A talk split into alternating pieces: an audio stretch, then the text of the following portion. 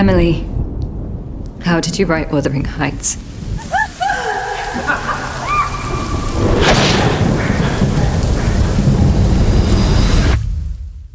La comédienne australienne Frances O'Connor passe derrière la caméra avec Emily, un film qu'elle a écrit et réalisé. Ce n'est pas un biopic de la plus méconnue des trois sœurs Brontë, car la cinéaste n'a aucun souci de sa biographie réelle, très lacunaire d'ailleurs, non. C'est une tentative très personnelle d'imaginer les émotions de cette vie à la fois sédentaire et intense.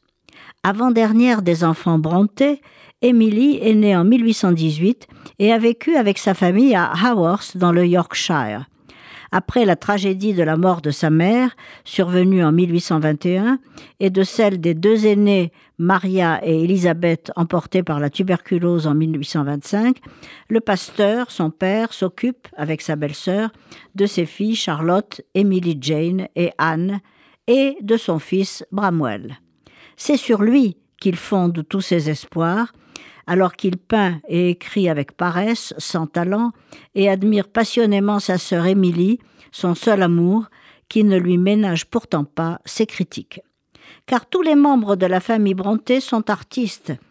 Les filles écrivent en secret, le garçon, encouragé par son père, qui le croit un génie, peint et écrit, mais c'est Émilie, farouche, rebelle, sensible, créative, qui est la première artiste de la famille.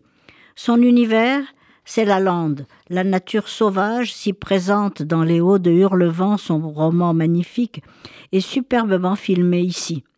Interprétée avec talent par Emma McKay, Émilie court à perdre haleine, se roule dans l'herbe haute, accueille la pluie comme une expérience mystique.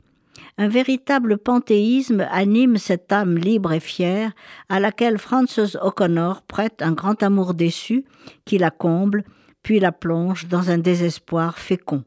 C'est ainsi qu'est expliquée dans ce beau film l'écriture de l'un des romans les plus marquants du XIXe siècle européen par une jeune fille qu'on a toujours dite recluse et sans expérience.